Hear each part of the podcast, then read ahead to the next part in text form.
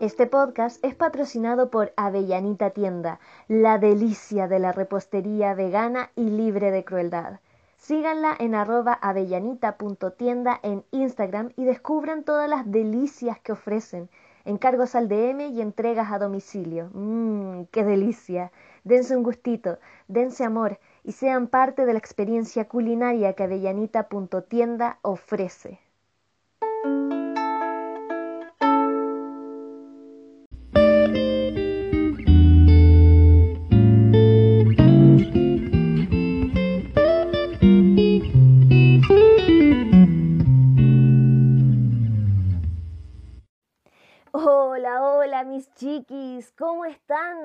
Espero se encuentren bien, sanos y salvos en sus hogares. Gracias por sintonizar y volver a encontrarnos aquí en el podcast de las experiencias anoréxicas de la flaca.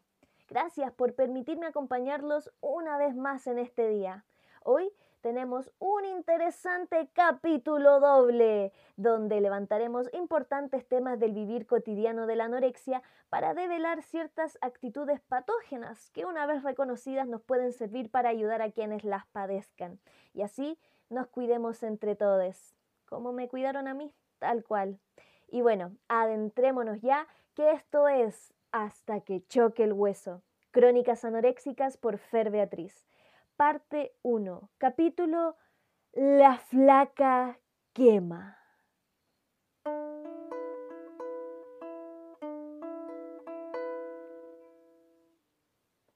¿Marihuana? no. ¿Se la han recomendado para que se relaje un poco? Sí, pero ella quema. ¿Marihuana? No. ¿Ha considerado que esta hierba le puede ayudar a relajarse un poco? Aunque fuese solo un poquito? Sí, pero ¿quema marihuana? No. ¿La ha probado? Sí. ¿Le ha gustado? No, no, no, no. A decir verdad, es más el miedo el que le tiene, ya que en una ocasión le sobrevino una pálida tan grande que prometió no volver a consumirla nunca más. Pero ella quema, pero no es marihuana. La flaca quema calorías. ¿Sí? Calorías. Eso es lo único que piensa todo el día. Quemar, quemar, quemar, quemar, quemar, quemar, quemar. La flaca quema calorías y piensa todas las formas posibles que tiene o que podría tener para poder sentir que quema las calorías que consume.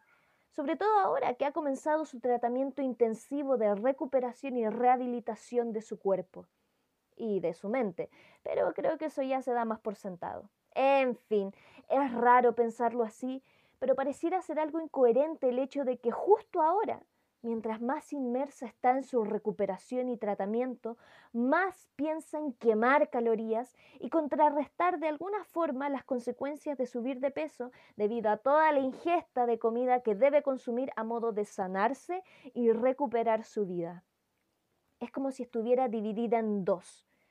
Una parte quiere salvarse, pero la otra quiere boicotear todo el tratamiento con el objetivo de mantenerse en un estado precario y lamentable.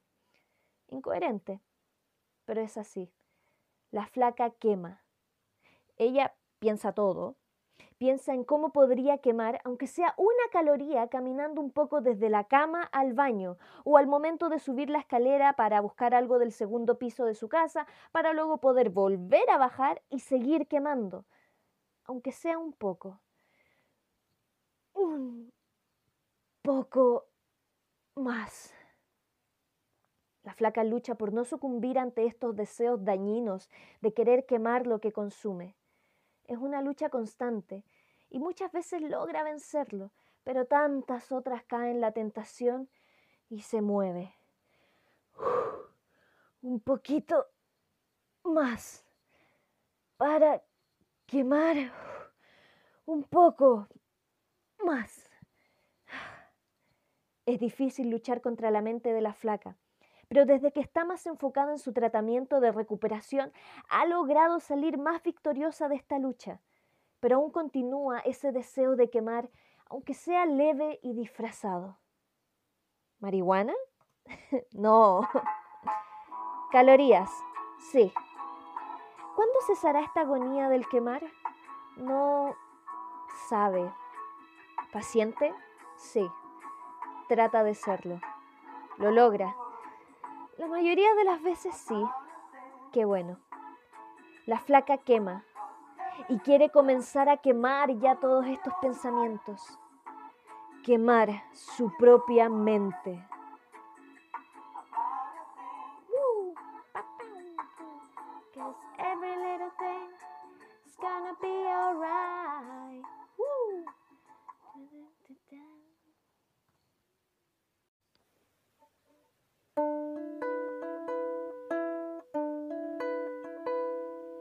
Momento del dato de interés.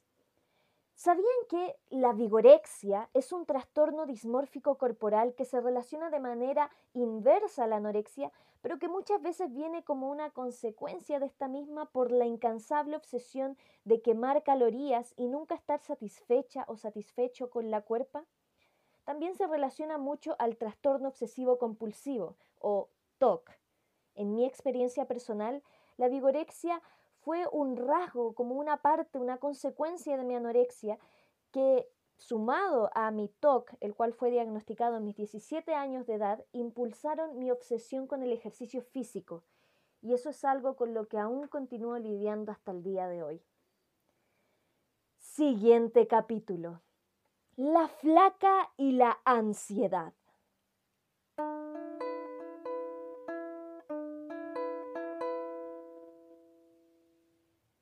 Se mueve, se mueve, se mueve. No puede quedarse tranquila. Tiene ansiedad. La flaca en este momento tiene ansiedad y se mueve. Se mueve para allá y para acá buscando qué hacer para poder matar el rato y no sentir hambre, para no estresarse pensando cuántas horas pasarán hasta su siguiente comida. Porque sí, esta vez la flaca quedó con hambre luego de comer y eso la estresa y la aterra. ¿Cómo pudo quedar con hambre? No debería sentir hambre aún. No, esto no debería ser así. Esto no tendría que ser así. No, esto no es normal. Debe haber algo mal conmigo. ¿Qué hago? Se dice mentalmente. Su mente la tortura. Piensa en comida, pero se dice que no, que debe esperar un par de horas más. Así que trata de leer un libro. Ah, se relaja un rato. Pero ya, ese rato pasó. ¿Y ahora qué? Ver una serie. Ve un capítulo de Breaking Bad o de The Big Bang Theory. Por un lado, los capítulos de Breaking Bad son más largos que los de The Big Bang Theory, por lo que podría matar más tiempo con un capítulo de esos. Pero por otro lado, la flaca no está de muy buen humor como para ver al pobre Walter White debatirse entre el bien y el mal. Eso, sumado a lo que la cocción y el tráfico de metanfetaminas pueda significar, no parecen ser una muy buena opción. Así que decide ver un capítulo de The Big Bang Theory.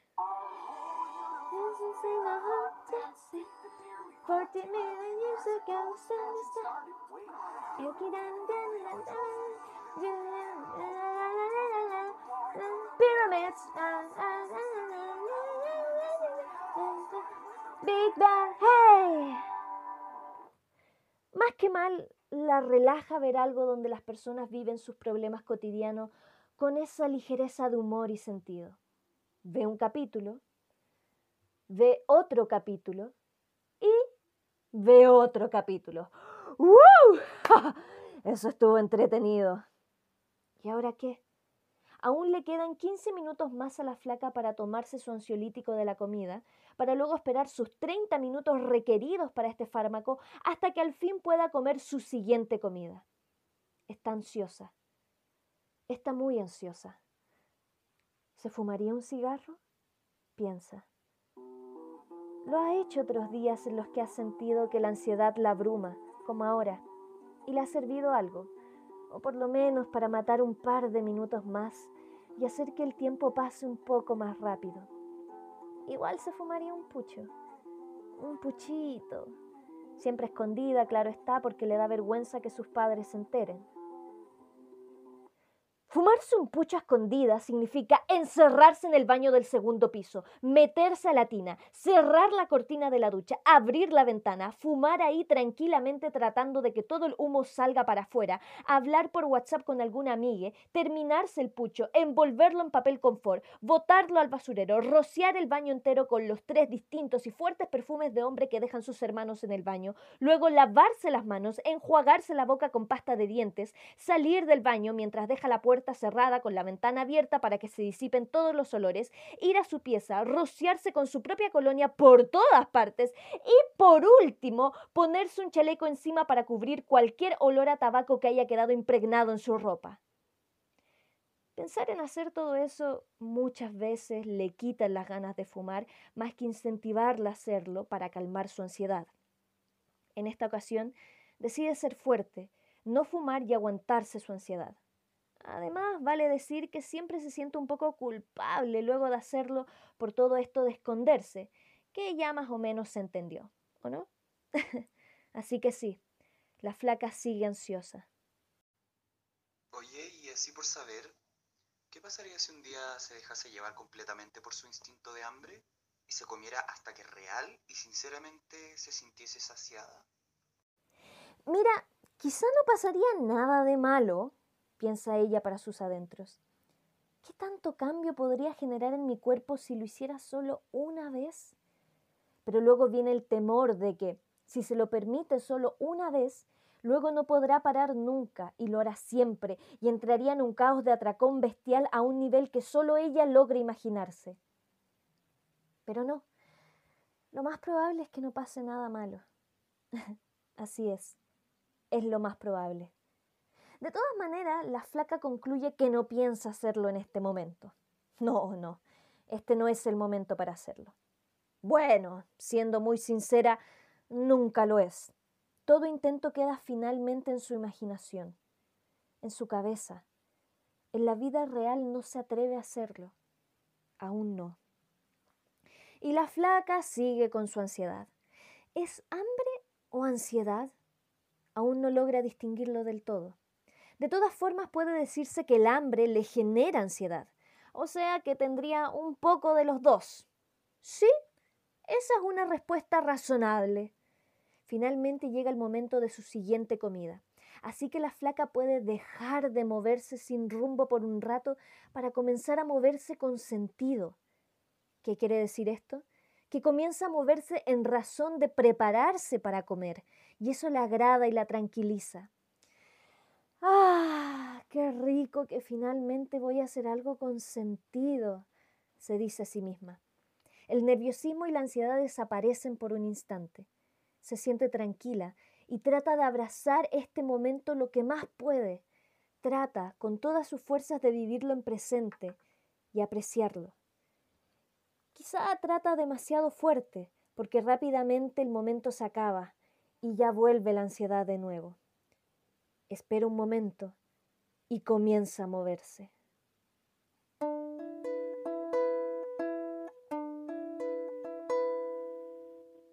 Esto ha sido todo por hoy, mis chiquis hermosos. Muchísimas gracias por haber estado conmigo a través de este especial capítulo doble. Estaré ansiosa esperando sus reflexiones y comentarios de este capítulo aquí mismo en la publicación o a través de mi página web con los escritos originales. Recuerden que dejo el link en la descripción de este podcast y también está el link en mi biografía de Instagram, junto con lo cual les recuerdo síganme en la general cancino en Instagram, donde pueden escribirme y dejarme sus comentarios y reflexiones de este capítulo.